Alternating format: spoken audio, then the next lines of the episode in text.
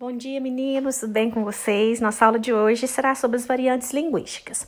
Bom, a língua ela não é estática, ela muda, ela varia de acordo com o tempo, com o espaço, com o grupo social, com a região, com a faixa etária, por isso chamamos de variantes linguísticas.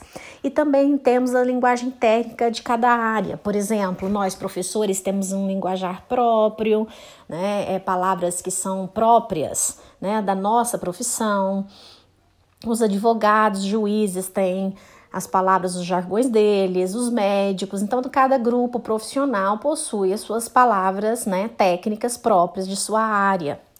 E é importante que nós saibamos é, respeitar né, essas diferenças linguísticas, essas variantes linguísticas.